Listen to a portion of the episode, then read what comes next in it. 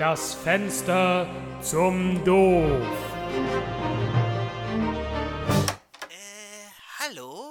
Ah, Herr Schmielke, kommen Sie rein, nehmen Sie Platz. Äh, hatten wir telefoniert wegen dem Manuskript? Ja, mein Name ist Bömmel, ich bin der Verleger. Ah, Sie möchten sich sicher erkundigen, wann wir die Fotos für den Einband machen können. Freitag würde mir passen. Nein, es geht mir eigentlich um den Inhalt selbst, Herr Schmielke. Aha, ich sehe schon. Sie sind sich nicht sicher, wie Sie mein Werk vermarkten sollen.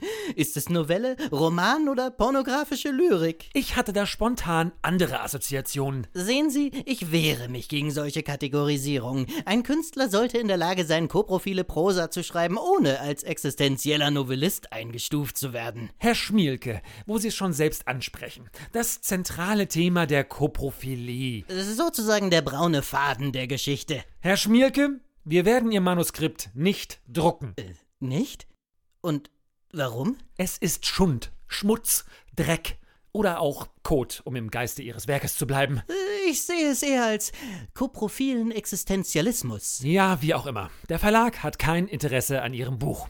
Der Absatzmarkt für neoexistenzielle Scheißefresserliteratur ist momentan doch eher klein. Ach, meinen Sie wirklich? Ja, das würde natürlich all die Absagen erklären, die ich bisher erhalten habe. Das tut mir natürlich leid. Haben Sie eigentlich eine, eine Ahnung, wie weh das tut, wenn einem alle sagen, die eigene Arbeit sei scheiße? Die sind halt nicht Koprofil. Ich ja auch nicht. Ich dachte nur, ich könnte von einer größeren Zielgruppe profitieren, wenn ich ein populäres Thema wähle. Aber Herr Schmielke, wer um Himmels Willen hat Ihnen denn erzählt, dass Scheiße populär ist? Oh, antworten Sie nicht darauf. Aber was soll ich denn jetzt tun, Herr Bömmel? Ich habe 14 Monate an meinem Buch geschrieben. Ich habe meinen bürgerlichen Beruf als Ferkeldresseur aufgegeben, um meinen Traum zu verwirklichen. Die Konten sind leer, die Gläubiger stehen vor der Tür und meine Frau ist mit einem Expressionisten durchgebrannt. Ich bin am Ende. Na ja, Herr Schmielke, vielleicht ist da ja noch was zu retten. Also, es ist ja nicht alles schlecht, was Sie geschrieben haben. Zum Beispiel das Kapitel über das junge Mädchen, das nicht über den tragischen Tod ihres Bruders hinwegkommt. Das liest sich sehr spannend. Ah ja.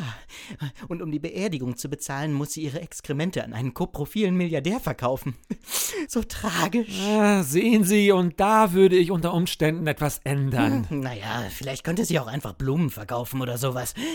Aber was halten Sie von Kapitel 3, wo der Antagonist eingeführt wird? Ah ja, der exzentrische Landwirt und Güllemillionär Kaspar Köthen. Sehen Sie, das ist es, was ich meine. Ihr ganzes Buch ist voller Scheiße. Es handelt von Scheiße. Ah, Ich weiß ja, aber was kann ich da jetzt noch tun? Hm. Und wenn Sie die Kacke in Ihrem Manuskript einfach durch etwas anderes ersetzen? Ja, aber durch was denn? Also Liebe zum Beispiel. Na gut, lassen Sie mich mal schauen. Also, wenn ich das hier setze und dort einfüge, äh, wie hört sich das an? Getrieben vom Schmerz über den Verlust ihres Bruders wälzte sich Amelia in einem riesigen Haufen Liebe.